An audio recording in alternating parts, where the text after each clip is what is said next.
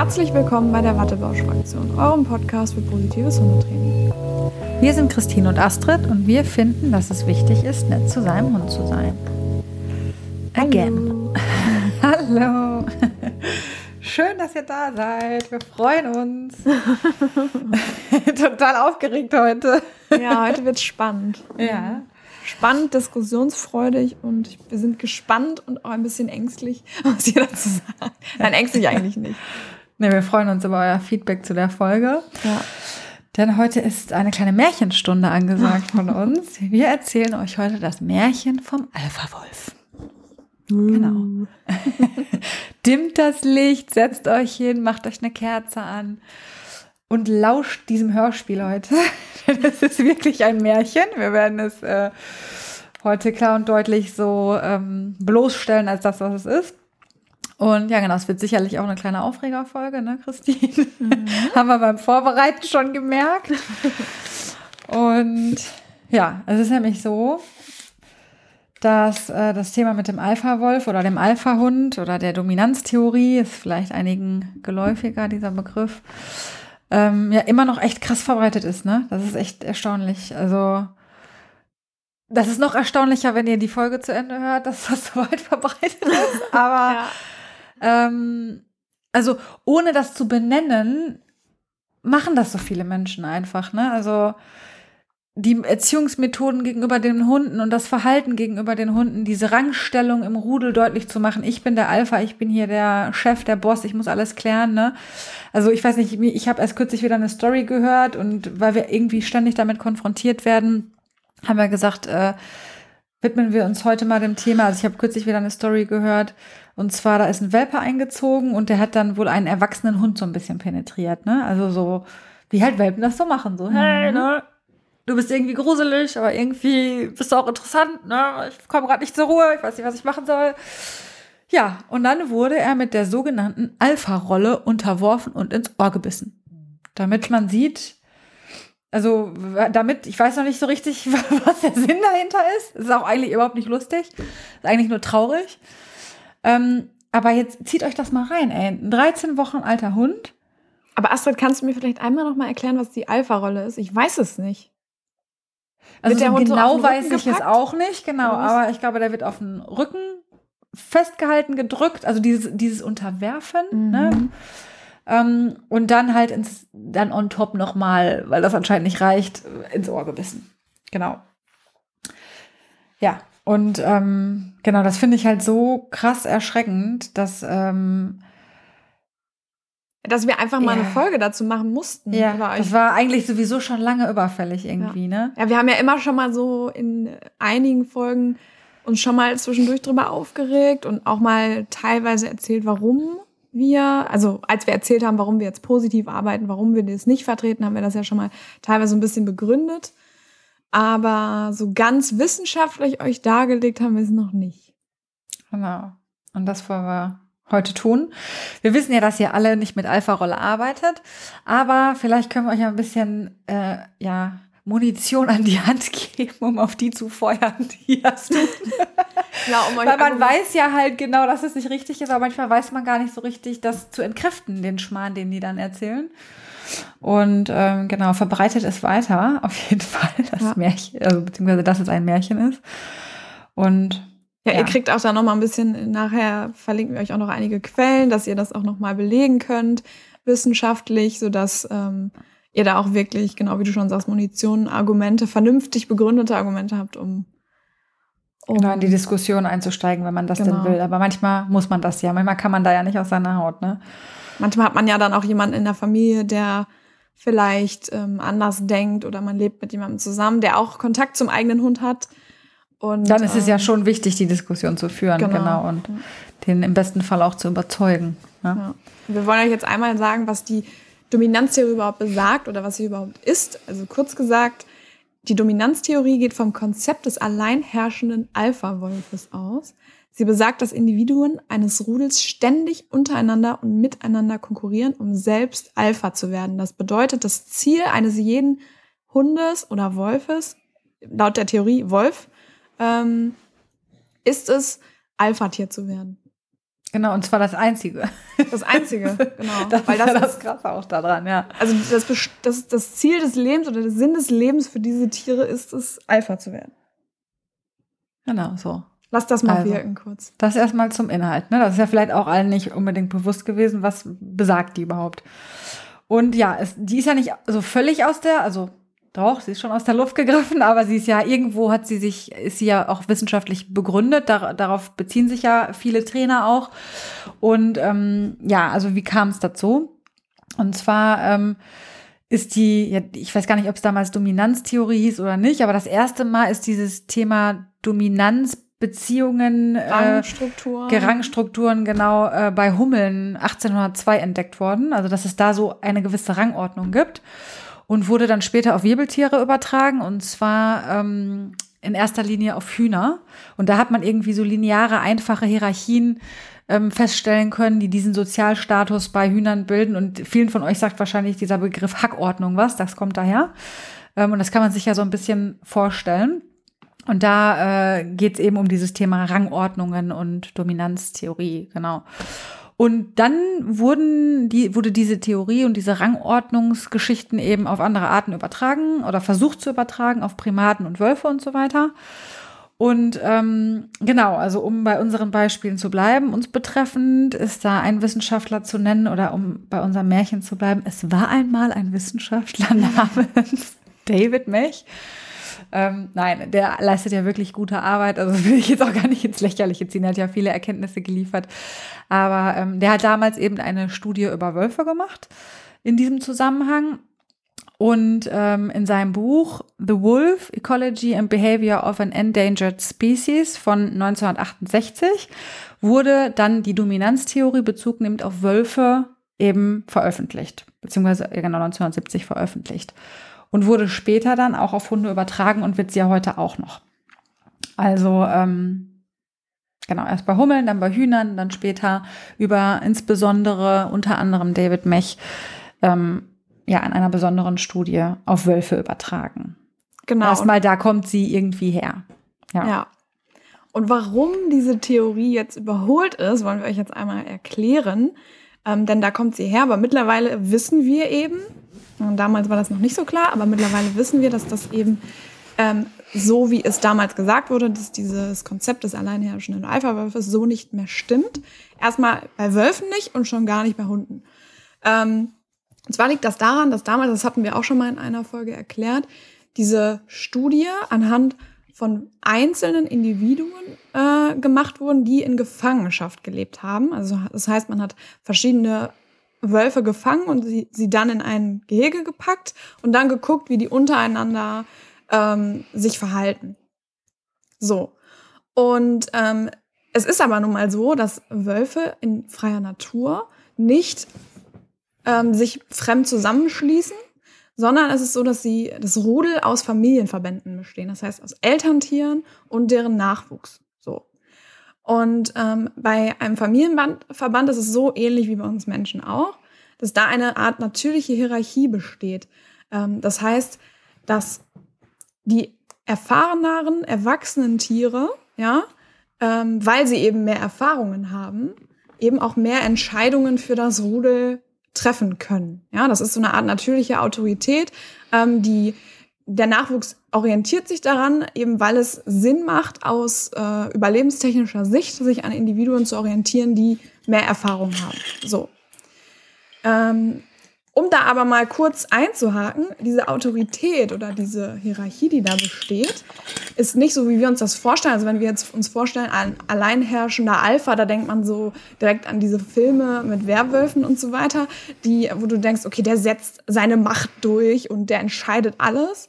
Es ist aber tatsächlich so, dass zum Beispiel bei den Wolfsrudeln, wenn das Futter knapp ist, zuerst die Welpen gefüttert werden. Denn es macht ja nur Sinn, dass das Überleben des Nachwuchses gesichert werden muss. Das heißt, vorher hätte man gedacht, okay, der Alpha-Wolf, der frisst zuerst und alle anderen Wölfe werden weggebissen, weil er ähm, hat die Vorrechtrolle. Es ist aber im echten, natürlichen Leben nicht so, denn da ist es so, dass der Nachwuchs den Vortritt hat, wenn ähm, Nahrungsknappheit ist. Wenn jetzt ein riesen Elch gerissen wird, dann kann es schon mal sein, dass die älteren Tiere sagen, ey, lass mich mal zuerst fressen. Aber wenn äh, eben nicht sicher ist, ob es für alle reicht, dann wird eben dem Nachwuchs der, Vort der Vortritt gelassen. So. Ähm, und es macht ja auch nur Sinn, denn der Leit und der Leitwolf, so wie man es jetzt nennen würde, wir nennen ihn jetzt bewusst nicht Alpha, weil wir wollen jetzt so ein bisschen unterscheiden zwischen den Tieren, den, den erwachsenen Elterntieren, die diese Gruppe führen diese, dessen Überleben ist ja auch abhängig von der Gruppe. Das heißt, so ein einzelner Wolf würde nicht überleben, weil wie soll man jagen, wenn man keinen Rudel hat? Deshalb ist es ja super wichtig, dass die Gru das Überleben der Gruppe gesichert wird. Und deswegen ist der, äh, fallen die sich so, ist mir doch egal, was mit euch ist. Ähm, scheiß drauf, ich mache hier mein Ding und guckt mal, wie ihr zurechtkommt. Nein, es ist eben genau anders. Die Bedürfnisse der Gruppe werden über die eigenen gestellt. Und das ist ganz, ganz wichtig zu wissen. Ja, weil es wäre ja sonst irgendwie auch an der biologischen Funktion von Fortpflanzung vorbei. Sonst könnten sie die Welpen ja auch direkt fressen nach der Geburt, ne? wenn, sie, wenn sie die nicht versorgen würden oder sowas. Also ja, weil man immer noch dieses Denken hat, der Stärkere überlebt. Ja, aber ja. eigentlich hieß es ja damals, der am besten angepassteste überlebt. Und angepasst ist man eben dann, wenn man mit der Gruppe jagen kann und nicht, wenn man als Einzelner rumrennt. Und genau. da versucht man ehrlich zu jagen. Das ist nicht Zumindest, einfach. wenn man ein Rudeltier ist, genau. Ja. Und das sind sie nun mal, ne? Genau. Ja. Also, halten wir mal fest, ja? Die Dominanztheorie wurde also auf eigentlich völlig falschen Voraussetzungen gegründet. Ne? Also, irgendwie individuell zusammengepferchte Individuen, also irgendwie individuell, ja, vergesst den Satz einfach wieder, irgendwie ausgewählte Individuen, die einfach zusammengepfercht wurden irgendwo und in keinerlei Familienverband gelebt haben. Also mit der Realität eigentlich hatte das überhaupt nichts zu tun. Und was krasse ist, das hat halt längst auch David Mech erkannt, ne? Und äh, seine Dominanztheorie zu Wölfen und diese allumfassende Alpha-Rolle oder dieses Alpha-Leitwolfs ähm, längst widerrufen und gesagt, dass sie halt nicht korrekt sind, diese wissenschaftlichen Studien. Genau, er hat ja. sich davon distanziert. Genau, er hat sich davon ganz klar distanziert. Also, ja. Die Dominanztheorie hält sich aber weiter hartnäckig.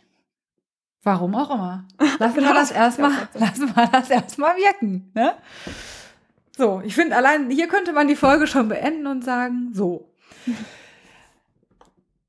Also, der Verfasser selber ne, hat die, wie gesagt, widerrufen als falsch dargestellt. Ähm, genau, David äh, Mech versucht halt äh, seit Jahren das irgendwie auch klarzustellen, ohne, aber das ist halt so, wenn mal so ein Märchen in Umlauf ist, ne? das ist halt irgendwie schwierig. Ja, Wahrscheinlich hätte Rotkäppchen nachher auch gesagt, Alter, da lag kein Wolf im Bett. Ich dachte nicht, das wäre ja meine Großmutter gewesen. es gibt irgendwie so Sachen, die halten sich halt, ne? Genau. Aber, ja. naja. Und ähm, gut, sagen wir, nehmen wir diese ganzen wissenschaftlichen Erkenntnisse, die wir jetzt haben, schieben die mal einfach beiseite und sagen, wir gehen den Weg mit euch mit. Ja, es gibt ja Hundetrainer, die, die machen das so, die, die leben dafür, sagen, nein, es gibt sie. Dann sagen wir, okay, angenommen, das stimmt. Können wir ja auch mal mitgehen, das Spiel. Ähm, wir wollen der Theorie jetzt mal Glauben schenken. Ähm, dann ist es aber so, dass ein Hund allenfalls und bestenfalls einen anderen Hund dominieren kann. Denn eine in welcher Form auch immer geartete Dominanz, Dominanz wird nach Mechs Erkenntnissen immer nur artintern ausgelebt. Das heißt, selbst der Typi, der das erfunden hat, sagt. Ja, also, ne, selbst eine Dominanz, welcher Form auch immer geartet, kann gar nicht artübergreifend ausgelebt werden. Also sie gilt nur artintern. So, das jetzt nochmal zu verdeutlichen. Das heißt, sie gilt nur von Wolf zu Wolf oder von Hund zu Hund. Menschen und Hunde bilden keine gemeinsame Art, Leute. so, ihr wisst das, ja, das weiß ich. Aber es gibt ja doch Trainer, die das nicht zu wissen scheinen. Oder auch äh, Leute mit Hunden, die das nicht zu wissen scheinen. Deswegen müssen wir das so deutlich sagen.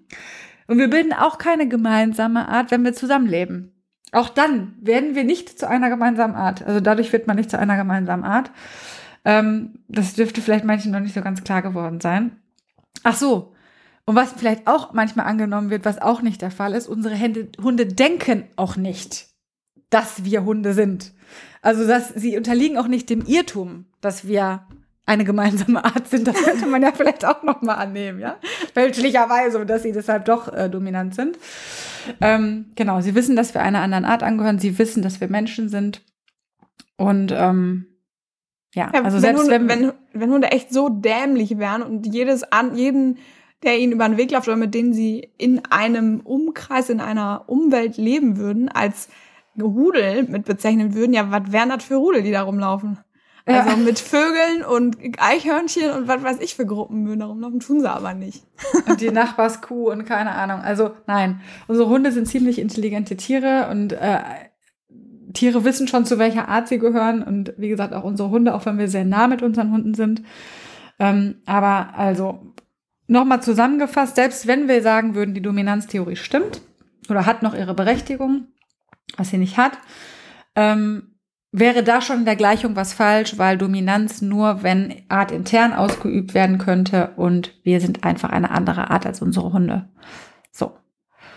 Ja, und diese ganzen Informationen kann man doch jetzt erstmal wirken lassen, oder? Genau, macht noch mal Pause und hört euch das noch mal an.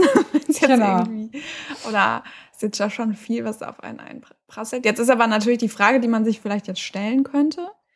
Gibt es denn dann auch keine Dominanz? Also wir haben ja gesagt, okay, die Dominanztheorie basiert auf falschen ähm, Annahmen. Derjenige, der sie ähm, ja, ins Leben gerufen hat, sagt selbst, äh, distanziert sich selbst davon. Und jetzt ist natürlich die Frage das Wort Dominanz oder gibt es Dominanz denn unter Hunden? So.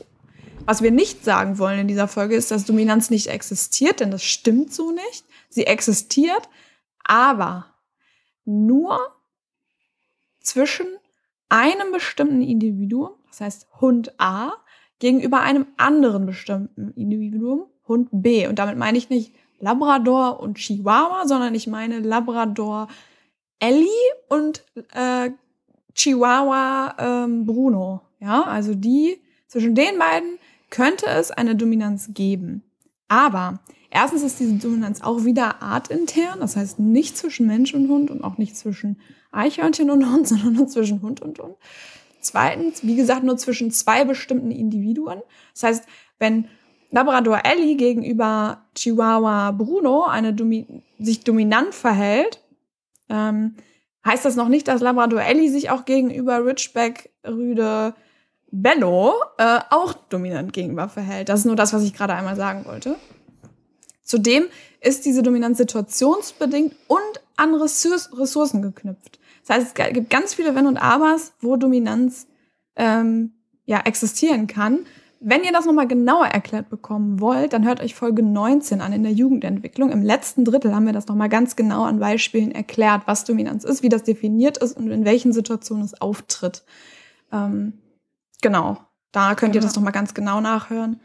Grundsätzlich sind aber eben die Kriterien nur zwischen Hunden, nur zwischen bestimmten Individuen, situationsbedingt und an Ressourcen geknüpft. So. Genau, und vor allem diese situationsbedingt. Christine hat ja gerade gesagt, so der Labrador, wie hieß er jetzt, Ellie gegenüber dem Chihuahua Bruno. Ne, dann ist aber Ellie nicht gegenüber ähm, Bello dominant. Aber Ellie ist auch nicht immer gegenüber eben, ne, Chihuahua Bruno, um einfach mal bei dem Beispiel nochmal Ja. kurz zu bleiben, dominant, sondern vielleicht nur, wenn um 16.05 Uhr die Ressource Futter neben ihr liegt, wenn Ellie vorher nicht gefressen hat. Ja, jetzt mal so als Beispiel, Ja. also wie konkret das sein kann. Ne, so. Ähm, sondern da muss auch immer Ellie nicht immer Bruno gegenüber dominant sein. Also es ist komplex ähm, und es ist eben sehr, sehr konkret und nicht. Deswegen ist das, das äh, Etikett, Ellie ist dominant, schlichtweg falsch. Genau. Ja, Ja. genau. Ähm, ja. Okay, jetzt Sekunde, haben wir ich muss jetzt, mal kurz, sorry, dass ich unterbreche, ich muss mal kurz mein Ladekabel anschließen an den Laptop, aber erzähl weiter, nur dass du dich nicht wunderst, wenn ich jetzt gleich kurz vom Bildschirm verschwinde. Alles klar, wäre ich sehr irritiert gewesen jetzt, wenn du einfach gegangen wärst. ähm, genau, wir nehmen jetzt aber mal, äh, also beziehungsweise nicht wir nehmen an, sondern es ist ja tatsächlich so, dass die Dominanztheorie weiter hier Vorherrschung findet. Ähm, sie wird angewandt und deswegen ist es ja auch für uns die Frage, welche Auswirkungen hat diese Dominanztheorie denn auf die Erziehung unserer Hunde tatsächlich? Also ähm, wenn sie keine Auswirkungen hätte, würden wir uns heute nicht damit beschäftigen sondern ähm, sie hat massive Auswirkungen auf unsere Hunde und darüber wollen wir mit euch sprechen. Und zwar bei der Dominanztheorie geht es also ja um die Theorie, jetzt bezogen auf unsere Hunde, die Theorie des vom Alpha-Hund, der sich gegenüber seinen Untergebenen, Untergebenen immer durchsetzen muss. Egal mit welchen Mitteln. So. Das ist erstmal dazu. Ne? Und das Problem mit der Theorie ist, abgesehen davon, dass die ja schon falsch ist, was wir jetzt tausendmal ja gesagt haben, ist, dass sie eins zu eins auf das Verhältnis zum Menschen übertragen wird. Was ja wissenschaftlich auch nicht korrekt ist, hatten wir ja gerade auch schon gesagt. Genau. Und laut dieser Dominanztheorie, sorry, wolltest du jetzt weiterreden? Nee, nee, nee. Okay. Und laut dieser Dominanztheorie ist der Hund eben in allem, was er tut, bestrebt, seine Position gegenüber seinem Menschen zu verbessern und diesen zu unterwerfen. Also stopp, in der Dominanztheorie von dem David Mech nicht. Da ist es nur zwischen den Wölfen so und es wurde dann übertragen auf Hund zu Hund und es gibt dann Trainer oder wer auch immer, die dann interpretiert haben, also das sind keine wissenschaftlichen Studien, die dazu bestehen, ja, die interpretiert haben, dass auch der Hund gegenüber seinem Menschen immer da bestrebt ist, ähm, seine Situation zu verbessern und diesen zu unterwerfen. Das heißt, jedes Handeln des Hundes wird darauf reduziert. So. Und wie ich es gerade schon gesagt habe, es gibt keine einzige wissenschaftliche Studie, die Dominanz gegenüber dem Menschen beim Hund belegt. Es gibt sie einfach nicht. So. Ja, ist schon krass. Ja. Wenn man mal überlegt, wie verbreitet das praktiziert wird, ist das schon ganz schön beängstigend. Auf jeden Fall. Und da kommen wir gleich noch zu, wie beängstigend das ist. Ähm, aber nochmal zum Thema Auswirkungen. Also man geht davon aus, jetzt um das mal in Bilder zu malen, ja. Ähm, es ist ja dieses, dass der, dass der Alpha-Hund wirklich sich immer durchsetzen muss. Es geht immer darum, dass er sich durchsetzen muss und seine Stellung verbessern muss. Man geht also davon aus, dass der Hund, wenn er zuerst durch die Tür geht, nicht durch die Tür geht, weil er ein dringendes Bedürfnis hat, sich zu lösen, sondern er tut es, um seine Rangstellung zu verbessern und dem Menschen überlegen zu sein.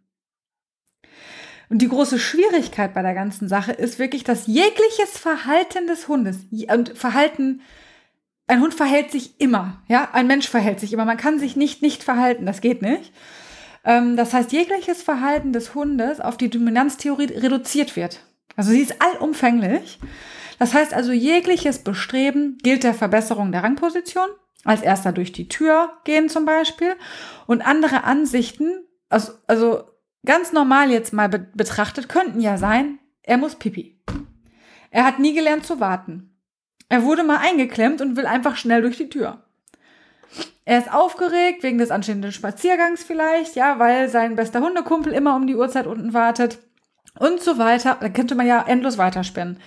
Und alle diese Betrachtungsweisen auf das Verhalten des Hundes gibt es im Rahmen der Dominanztheorie nicht. Also, die finden nicht statt.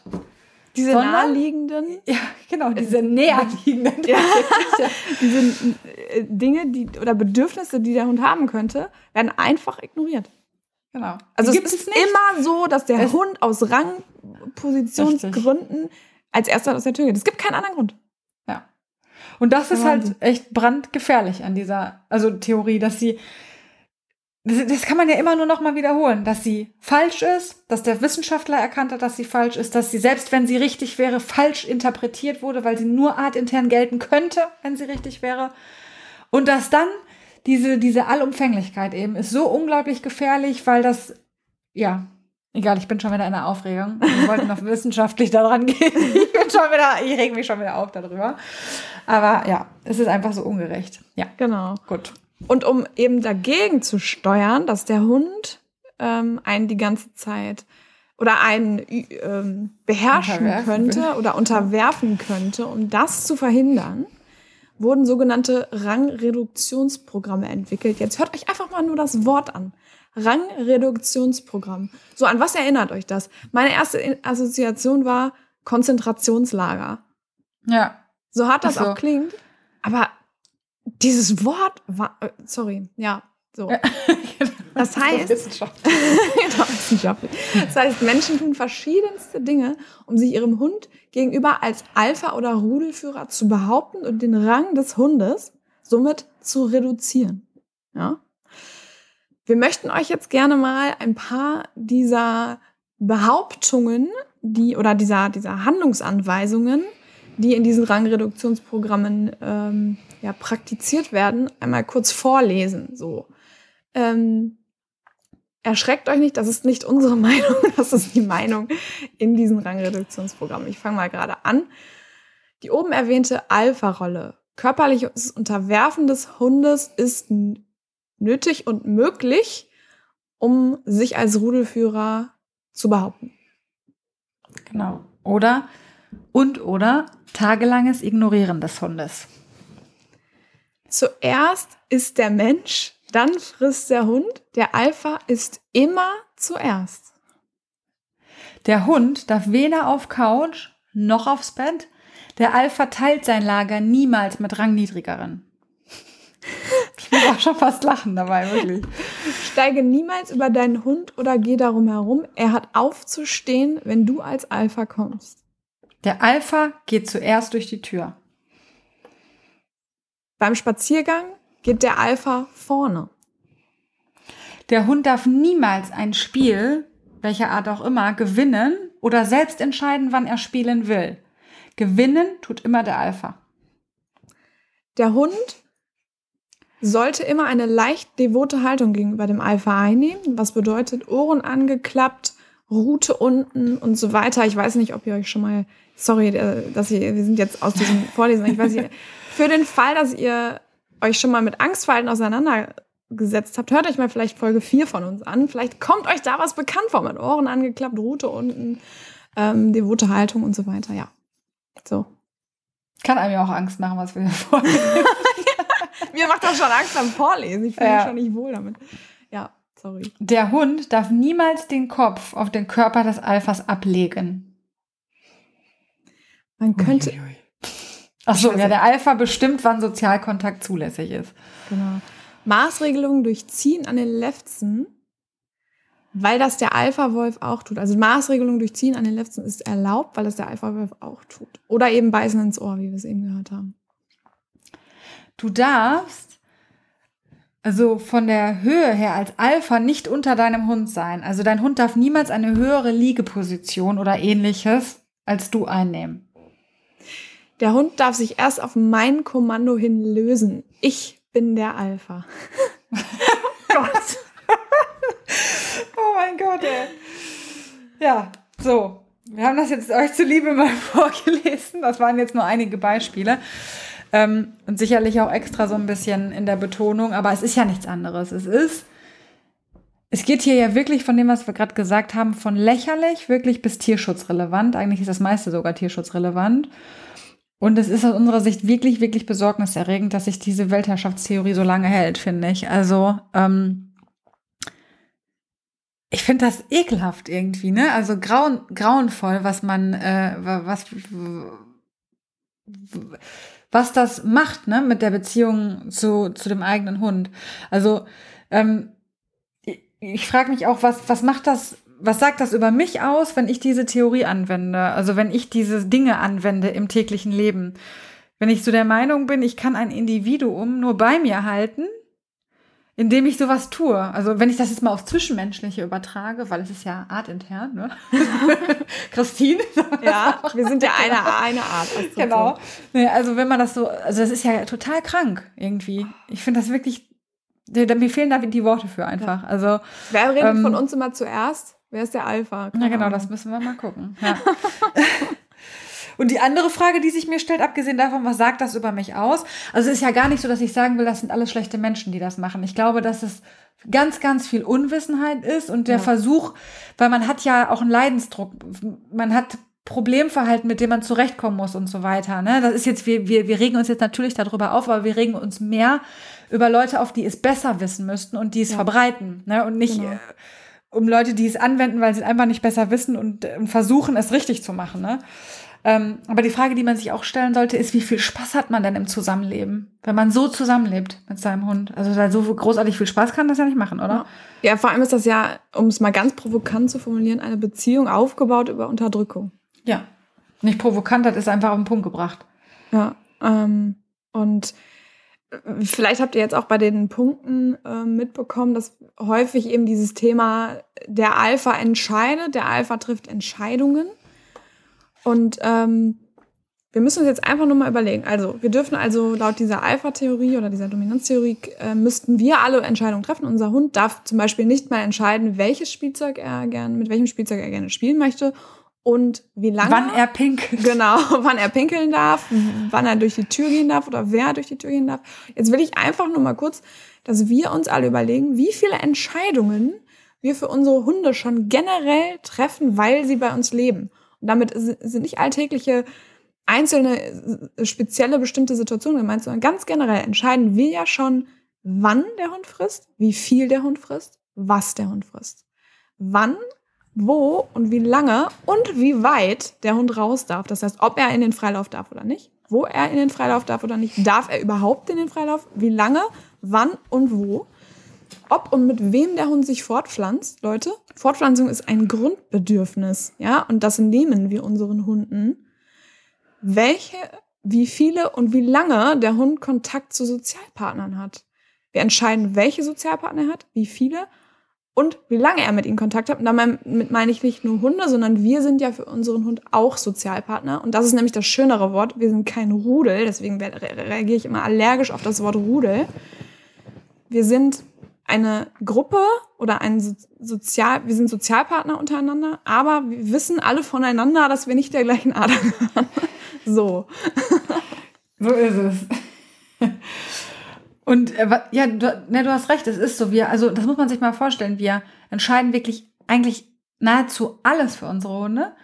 Und das bisschen, wo sich vielleicht was entscheiden dürften, warum sollen sie es denn nicht unterscheiden? Wir haben, ich weiß gar nicht in welcher Folge auch mal gesagt, hey, lasst doch mal eure Hunde den genau. Spaziergangsweg entscheiden oder so und guckt dann mal, ob sie danach die Weltherrschaft übernehmen.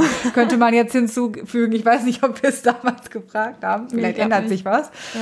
Ähm, und ich stelle mir auch die Frage, warum soll denn mein Hund, also es geht ja darum, dass der Hund nie was in Frage stellt. Kennt ihr diese Leute, die dann auch so trainieren und sagen, der testet das jetzt ernsthaft aus, der stellt jetzt gerade in Frage, was ich sage, das darf er nicht tun. Ne? Und ich stelle mich, warum, ich stelle mir die Frage, warum denn nicht? Warum darf der denn nicht in Frage stellen, was ich mache als Mensch? Also ich gehöre nicht der Art Hund an, ja.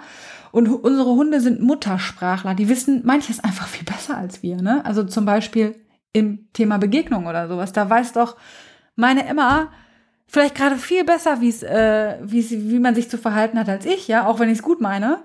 Oder ähm, wenn mein Hund meint, im Training auszusteigen, ja, also entweder mein Exit-Target oder er geht ins Schnüffeln, geht einfach nicht mehr, dann ist das doch eine klare Botschaft an mich und dann darf mein Hund mich in Frage stellen und sagen, hey, Überdenk noch mal, was du hier gerade tust. Ich komme nicht mit. Du bist nicht klar in deiner Kommunikation. Ich verstehe nicht, was du von mir willst. Atme mal durch, sortiere dich, mach dir einen Trainingsplan und dann können wir noch mal von vorne anfangen. Ne? Genau. Also ich verstehe nicht, wo das Problem ist. Ich auch ich nicht. Das eigentlich gesagt. großartig, wenn ja, und Hunde uns das auch reflektieren können, ne? ja. dass da irgendwas gerade nicht so cool läuft. Absolut. Und ich möchte jetzt dahin geht einmal ein kurzes Beispiel, was mir jetzt gerade erst kürzlich passiert ist mit Malcolm in einer Hundebegegnung. Und zwar hatte ich Malcolm bei einer Kundin mit und die Hündin ähm, lässt normalerweise überhaupt keinen Nahkontakt zu anderen Hunden zu. So, und das ist jetzt auch erstmal völlig okay. Problematisch ist aber, dass sie eben sehr, also dass sie eben Aggressionsverhalten in äh, Begegnungen, nicht nur im Nahkontakt, sondern in Begegnungen zeigt und daran arbeiten wir. Und mit Malcolm hat das halt super, super gut geklappt. Also das ging super gut. Wir konnten auch relativ eng aneinander vorbeigehen und es war für die schon echt eine Wahnsinnsleistung. Die unterscheidet nämlich auch extrem zwischen Hunden. Das, das macht sehr schwierig im Training. Und ähm, da war es dann so, dass wir halt ähm, aneinander vorbeigegangen sind. Wir hatten unsere Hunde an der Leine und wir haben dann unseren Hunden überlassen, ob sie Nahkontakt zulassen möchten. Ja, also wir sind quasi aneinander vorbei, sind dann stehen geblieben zwei, drei, vier Meter voneinander entfernt und unsere Hunde durften entscheiden, ob sie sich nochmal umdrehen möchten und Hallo sagen wollen. So. Beide haben sich umgedreht und sich angenähert. Und in dem Nahkontakt war auch erst alles cool. Und dann habe ich gemerkt, oh, das kippt gleich. Ja, also ich habe gemerkt, die Hündin ist gerade kurz davor, dass sie sich eventuell gleich umentscheidet und keinen Bock mehr auf meinen Hund hat. So. Ich habe dann gedacht, komm, Malcolm, ich nehme dich aus der Situation raus, um das zu deeskalieren. Malcolm kommt normalerweise immer mit, wenn ich ihm sage, hey, komm mit. In dem Fall ist er nicht mitgegangen. Und das mein, das deswegen will ich das gerade bestätigen bei dir, Astrid, mit der Muttersprache. Er wusste ganz genau, das habe ich im ist Nachhinein nicht erfahren. so eine gute Idee, wenn ich dass das, rausgehe. Genau, das ist nicht so eine gute Idee, wenn ich mich jetzt umdrehe und weggehe.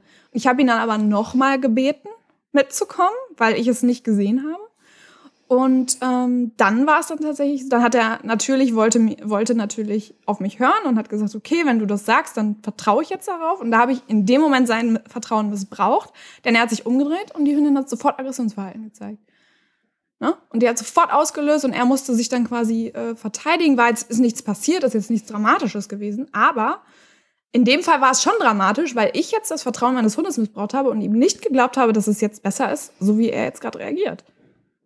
Ja. So. Das ist doch ein schönes Beispiel dafür, dass Hunde das doch durchaus mal in Frage stellen sollten auch, ne, was wir so tun. Also mir fällt jetzt gerade auch noch eins ein, nicht da, wo man jetzt unmittelbar gemerkt hat, wie wäre es, wenn sie es getan hätte. Aber wir arbeiten ja auch viel über Zeigen und Benennen. Also wir haben jetzt keinen ähm, konkreten äh, Auslöser für Hund, sondern ich glaube, ihr habt das ja auch mit dem Hingucken. Ich, Genau, Das haben wir ja. auch. Ähm, und das sind sämtliche Auslöser. Das sind Menschen, Fahrradfahrer, Hunde, einfach wo ich möchte, dass sie einen Auslöser sucht. Ähm, und Beispiel, es kommt ein Fahrrad, da sage ich nur, kannst du mal hingucken? Und dann kann sie selber entscheiden, ob sie stehen bleibt. Sie bleibt dann in der Regel stehen und lässt den dann passieren. Da muss sie nicht zu mir laufen, noch dem Fahrradfahrer vor die Füße oder so. Und oft bei Hunden ist es halt so, wenn ich sage, kannst du mal hingucken oder kannst du gucken, heißt das ja bei uns, ähm, dass sie das auf eine gewisse Distanz immer noch macht. Nochmal, nochmal. Und dann kommt der Hund näher, dann frage ich sie, kannst du gucken? Und dann schaut sie mich an. Und dann, das ist wirklich, sie spricht zu mir und sagt, Nein, ich möchte nicht. jetzt nicht so gerne dahin gucken, weil der Staat, und also das hört sich jetzt, ne, vielleicht für Ja. die Dominanztheorieler unter euch sehr vermenschlicht an, aber es ist wirklich eine klare Kommunikation, dass sie sagt, nein, ich kann jetzt nicht dahin gucken, weil er ist zu nah und das wäre jetzt provokant, das wäre für die Begegnung einfach nicht gut. Und dann sage ich ja, okay, alles klar, dann guckst du jetzt nicht dahin, das ist völlig in Ordnung, gute Entscheidung, die ich falsch eingeschätzt habe, warum ich das noch verlange, auf diese Distanz dann hinzugucken, zum Beispiel. Richtig. Ne? Und das sind einfach so kleine Sachen, das ist auch, das macht so Spaß, auch diese Kommunikation und auch mal darauf zu vertrauen, dass der Hund auch mal eine gute Idee hat, ne? Ja. Also vielleicht auch manche Dinge einfach besser weiß als wir, ne? Ja. Ja. Und ja, gerade bei so sehr sozial kompetenten Hunden, die wissen das wirklich besser. ja. Das ist so.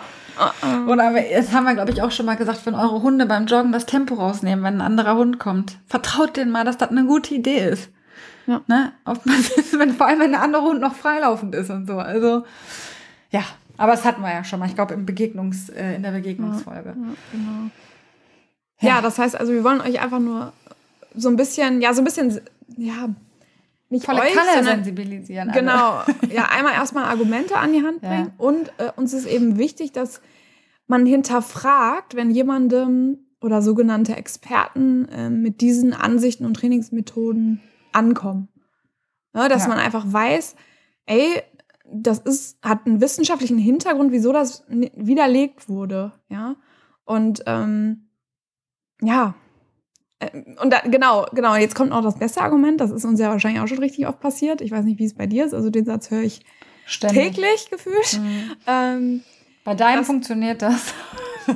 was, was funktioniert bei meinem? Bei deinem funktioniert das, so fangen die immer an. Ne? Achso, bei deinem funktioniert das, ja, ja, genau. Ich dachte gerade, du meinst Malcolm und ich dachte, so, hä, was fu- funktioniert bei meinem? Nein, also genau, dieser Satz, den Astrid gerade gesagt hat, bei deinem funktioniert das, aber meiner braucht eine harte Hand. Ja. Oder bei meinem kann ich nicht so nett sein, weil der, ne, so. Mhm. Das äh, höre ich so oft und meine Antwort darauf ist immer, nee, der hat das gleiche Gehirn wie der andere Hund.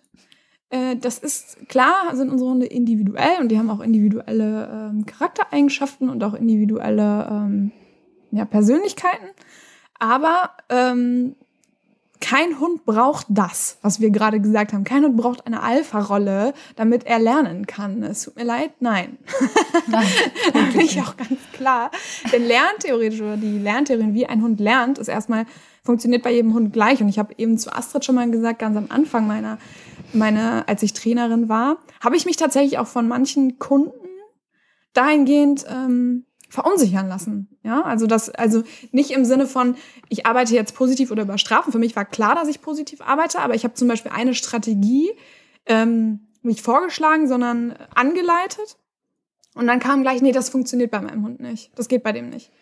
Und in meinem Kopf war ich so, okay, da muss ich mir jetzt was anderes ausdenken. Anstatt einfach zu reflektieren, nee, stopp mal gerade. Wir machen das trotzdem, denn das ist ja immer noch das gleiche Gehirn, ja. Und ja. es war dann nachher auch so, dass das natürlich funktioniert hat. Nicht, weil ich jetzt so ein toller Trainer bin, sondern weil das eben lerntheoretisch sauber war. Und der Mensch eben aus seinen Erfahrungen natürlich dachte, alles klar, das funktioniert nicht, weil ich habe das so ähnlich vielleicht schon mal ausprobiert, auch wenn es so jetzt nicht war. Aber ähm, er vertraut darauf, was eure positiv arbeitenden Trainer sagen. Ja. Denn ähm, die können das meistens schon ganz gut einschätzen. So dahingehend. Und wenn, wenn wirklich was mal nicht funktioniert, ist es wirklich, wie du sagst, weil es so ähnlich praktiziert wird oder weil sich ein Fehler eingeschlichen hat. Also auch wenn es bei euch selber so ist, dass ihr sagt, das funktioniert für uns nicht. Also klar, es gibt ja auch immer innerhalb des positiven Arbeitens verschiedene Methoden, die man anwenden kann. Aber dass man einfach nochmal einen Trainer drauf gucken lässt, das ist bei uns ja auch so. Ja, natürlich. Wir sagen, irgendwie sind wir festgefahren, das funktioniert gerade nicht. Aber nicht, weil der Hund nicht über positive Verstärkung lernen kann, sondern ne, weil, weil sich irgendwo ein Fehler einschleicht oder ich falsche Sachen verstärke einfach, ähm, mhm. wo ich es gar nicht merke, wo diese versteckten Verstärker halt drin sind. Ne? Genau. Das ist dann eher das Thema und nicht, weil der eine harte Hand braucht. Ne? Also bitte lieber nochmal einen Trainer drauf gucken lassen. Was übrigens auch ein geiles Argument ist, finde ich, ist, ähm, schaut euch doch mal bitte die Wolfsmutter oder die Hündin an, wie die das macht. Ne? Die machen das genauso. Und da sage ich nur, ja, schaut euch das mal an, Leute. schaut es euch wirklich mal an. Weil dann werdet ihr nämlich sehen, wie unglaublich geduldig Hündinnen mit ihren Welpen sind. Und wie abgestuft Kommunikation abläuft zwischen Hundemamis und Welpen. Da wird, da wird, die, die ziehen an den Zitzen, das tut Schweine weh, ja. Also die sind geduldig und die sind, die werden angenagt und angeknabbelt und die werden nicht aus dem Brutkörbchen, Brutkörbchen ist, glaube ich, das falsche Wort, ne? Das ist eher bei Vögeln, ne? Die werden nicht aus der Wurfkiste rausgeballert, irgendwie mit roher Gewalt. Da wird eine Lefze gehoben mal, ja, also abgestufte Kommunikation, da lernen die das ja schon von ihren Müttern. Und deswegen kann ich das nur eigentlich nur unterstreichen. Ja, schaut euch wirklich mal an, wie die sind. Ähm, die sind nämlich sehr, sehr, sehr geduldig, wie unsere Mamis auch mit uns waren. Das liegt so in der Natur der Sache. Und dann ist natürlich wieder das nächste Argument, was wir nicht oft genug wiederholen können. Leute, ihr seid keine Hunde. Ja, und das sind keine Hunde Hund. Auch genau. wenn wir gerne welche wären, aber wir ja. sind nun mal nicht die Mami, die genetisch so biologische Mami. das ist einfach so. Und das wissen eure Hunde auch. Ja. Übrigens, ja. was, was noch ein Argument ist, was ich auch noch gerade einmal sagen würde, ein Satz, den man oft hört, ist, das kann der doch eigentlich. Oh ja. So, dieses, ähm, der weiß das eigentlich, der muss das wissen. Jetzt. Bis zu dem Punkt, wo er das noch lernt, ist das okay. Und danach muss man dann aber über. Genau, also Oder? zum Beispiel, genau, Rückruf ja. hatten wir jetzt trainiert und jetzt haben wir das trainiert, jetzt kann der das. So. Ja. Da dann kann der das auch, uns auch schon schöne Trainingstechniken für unsere Kunden überlegt. Genau. Dann, dann kann der das auch in jeder Situation, auch am Wild und so weiter. Das ist natürlich jetzt ironisch gemeint, Leute. Das müssen jetzt nicht darauf hören, was ich sage. Sondern ähm, das kann der natürlich nicht dann automatisch in jeder Situation. Weil Hunde erstens ortsgebunden lernen, zweitens Erregung eine wahnsinnig große Rolle spielt beim Lernen unseres Hundes. Stress, Aufregung, gut, das sind jetzt wahrscheinlich alles Synonyme für das gleiche Wort, aber ähm, ja, aber ja. nimm doch mal, du hast in der Schule äh, lineare Algebra gelernt, ja? Keine Ahnung mehr, was das inhaltlich alles ist. Aber so, hast jetzt eine Stunde gelernt, konntest du auch eine Aufgabe lösen. Und dann kommst du in eine Situation, wo du Todesangst hast. Und dann sagt einer so, jetzt löst du die Gleichung. Also da möchte ich mal sehen, wer das, wer das hinbekommt. Ja. Oder du, die setzen dich aufs Oktoberfest und sagen, ein Bier-Intus löst die Gleichung. Ja. Das sind alles unterschiedliche Komponenten. Ja, oder diese, diese, ähm, dieses irgendwie ähm, Geschwindigkeit berechnen, so rein theoretisch die Formel, alles klar, ja. check ich. Und dann kommt, wird eine Situation geschildert. Das sind ja diese schönen ähm, Aufgaben mit Transferleistung. Ja? Genau. Ähm, wo dann gesagt wird, so, das eine Auto hat jetzt die Geschwindigkeit, das andere Auto hat die Geschwindigkeit. Nee, hat, wissen wir nicht, was für eine Geschwindigkeit das hat. Und dann begegnen die sich plötzlich unter der Uhrzeit und der Ballon ist gelb. Und warum hat er jetzt irgendwie eine blaue Farbe in der Wagen? Ich weiß nicht, so ganz, ganz weirde Aufgaben, die da gestellt werden. Und dann denkst du doch, keine Ahnung. Ich weiß es einfach nicht. Ja. Wie ich jetzt also das muss man lernen bin. über Wiederholungen, genau. über Transferleistung, immer wieder machen, machen, machen. Ja. Und nichts anderes ist bei unseren Hunden. Und wir haben auch schon überlegt, dass wenn uns mal so ein Dominanztheoretiker kommt, nein, bisschen böse, aber so ein bisschen scherzhaft. Man erklärt ja auch Menschen Dinge, wie sie mit ihren Hunden umzugehen haben. Und sie selber verstehen es auch nicht. Jetzt stellt euch doch mal vor, wir würden jedem Kunden, der nicht sofort die Leinführigkeit beim ersten Mal richtig umsetzt, eine Alpha-Rolle unterwerfen. So, hau! Weißt du? Bams! Ja. Boden gelegt, du hast. Du hast das die Leinenführigkeit doch gerade gelernt. Ich habe sie dir eben erklärt. Wieso tust du es nicht? Du willst meinen Rang hier als Trainer in Frage stellen. Genau. Ja, genau das also, ist ja. es aber. Es ist einfach so lächerlich. Ja. naja. Oder würdet ihr uns auch angucken und sagen, hä? Also nicht ihr, sondern würden unsere Kunden uns auch angucken und sagen, hä, sag mal, woher soll ich das jetzt alle können? Zu dir komme ich nicht mehr ins Training. Ja. dir sagen, ja. Ach, nee. Ja, so ist das. Ähm, das war uns nochmal wichtig zu erwähnen, auf jeden Fall. Genau. Ja, und unsere, unsere Hunde sind halt eben auch domestiziert. Nochmal, diese Dominanztheorie war von Wolf zu Wolf. Sie wurde von wem auch immer dann auf Hunde übertragen und dann auch noch, also auf Hunde untereinander übertragen und dann auch noch auf Hund und Mensch. Jetzt möchten wir noch einmal sagen, das haben wir auch schon oft genug gesagt, aber unsere Hunde sind domestiziert. Sie sind keine Wölfe. Ja? Wir sind keine Hunde, und unsere Hunde sind keine Wölfe. Sie stammen, sie haben gleiche Vorfahren, stammen davon ab und so weiter. Aber sie sind keine Wölfe. Das ist ganz wichtig, ähm, dass man das versteht. Ja? Ähm, denn unsere Hunde sind leben nicht mehr in freier Wildbahn, ja, das gibt es einfach nicht. Die leben in schön temperierten 22 Grad Wohnungen mit Auf orthopädischen Betten. Genau, mit irgendwelchen anderen Men Arten zusammen ähm, in einer Zwangs-WG mit vielleicht noch einem anderen Hund und einem Papagei und einem Meerschweinchen, da ist nichts mehr. Ne? Das ist das Ähnliche wie, der, wie die Wölfe in Gefangenschaft, nur noch extremer.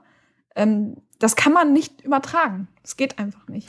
Also das kann man an so vielen Stellen, jetzt haben wir wirklich festgestellt, nicht übertragen. Wenn wir mal bei der Mathematik bleiben, diese Gleichung der Dominanztheorie, also da stimmen einfach so viele Variablen nicht. Das kann nicht funktionieren. Also das, das muss ja jetzt wirklich, glaube ich, dem letzten klar geworden sein, dass selbst wenn man sagt, das eine lasse ich noch durchgehen, weil ich glaube da wirklich dran schon immer, ja, dann gibt es aber so viele andere Punkte, wo man sagt, das kann einfach nicht. Es ist einfach schlichtweg falsch. Und ähm, abgesehen davon sind die diese Techniken, die wir euch da vorhin auch äh, vorgelesen und äh, vorgetragen haben, die sind brutal und sie sind tierschutzrelevant. Und es ist halt wirklich nicht selten der Fall, dass Hunde, die das laut deren eigenen Besitzer ja so unbedingt brauchen, ja, die eben so gehalten werden. Ähm, Training kann man in dem Zusammenhang nicht sagen, weil mit Training hat das alles nichts zu tun, sondern wirklich nur mit Unterdrückung zeigen teilweise vermehrt Aggressionsverhalten. Dann kommt ja nochmal dieser Trugschluss, der braucht das, der ist halt so. Ne? Ähm, aber diese, diese Techniken, die verbreiten einfach Angst und sie machen Angst vor dem eigenen Besitzer. Angst um die eigene Versehrtheit. Ne? Ja. Und oftmals fühlt sich der Hund von seinem eigenen Menschen angegriffen und es ist ja auch so. Also der wird ja körperlich und psychisch angegriffen von seinem ja. eigenen Menschen. Und was ich hier nochmal kurz sagen will, verwechselt jetzt bitte nicht die Dominanztheorie mit Strafen. Ja? Das ja. ist auch nochmal was anderes, weil ich jetzt meinen Hund hab aufstehen lasse, weil ich der Alpha bin äh, und dran, nicht dran vorbei, nicht drüber steigen will, sondern der Hund muss aufstehen wenn ich komme, das hat nichts mit lerntheoretisch korrekt angewendeten Strafen zu tun. Was Wir sind ja kein dazu? Fan von Strafen, aber selbst wenn man diese Strafen korrekt anwenden will, hat das nichts mit der Hund muss aufstehen, wenn ich, wenn ich daran vorbeigehe zu tun. Ja, also wo ist der Lernzweck dahinter so, ne? Genau. Da ist irgendwie keiner. Ähm, und ja, genau, also wir wollen einfach auch mal den Menschen vielleicht sehen, der das einfach selbst, also weil diese vermehrte Aggression ja dann auch so auftritt, der das selbst zulassen würde und nicht irgendwann, Leute, irgendwann tritt ein Selbsterhaltungstrieb ein. Und dann sagt auch ein Hund, und die sind wirklich bereit, viel für uns zu tun, bis hierhin und nicht weiter. Weil, ja, es ist es ähm, geht nicht, also es ist nicht das gleiche wie Strafen, aber es wird halt massiv über Strafen natürlich auch gearbeitet in diesem Bereich. Absolut, ne? Das heißt auch über und Dominanz, die Dominanztheorie wird ja auch als körperliche Gewalt interpretiert. Das ist ja auch so diese Alpha-Rolle und äh, Hund nach hinten ziehen und äh, reintreten und was weiß ich was alles. Ne? Also halten wir fest, es hat wirklich, wirklich massive Folgen für unsere Hunde angefangen von Angst über Aggression, Verlust des Vertrauens bis hinein in die erlernte Hilflosigkeit. Man kennt auch solche Hunde, die ne, irgendwie gar nichts mehr machen wollen. Körperliche und seelische Schmerzen, Depressionen. Also ja, nicht das, was man sich wirklich wünscht. Ne, ja, das ist es nicht wert. Ja, ja.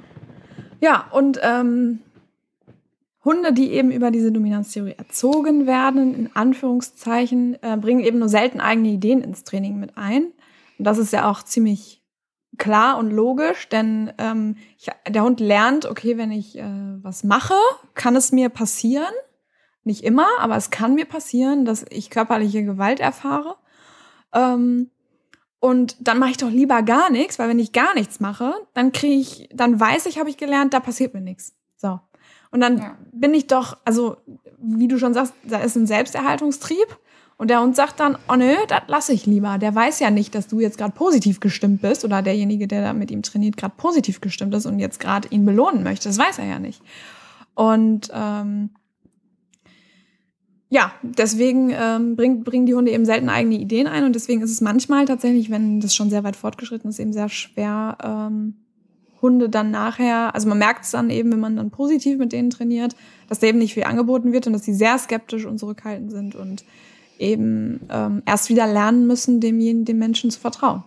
Ja. ja, das sieht man, sieht man wirklich oft bei diesen Crossover-Hunden, dass die wirklich ganz, ganz wenig Verhalten anbieten. Also zum einen, weil sie es nicht gelernt haben, Verhalten anzubieten, aber zum anderen auch, weil sie denken, äh, gar nicht gut. Ne? Ist überhaupt keine gute Idee, weil wenn ich irgendwie hier in Eigenregie irgendwas tue, dann gibt es direkt eine Korrektur. Das ist einfach so, ne?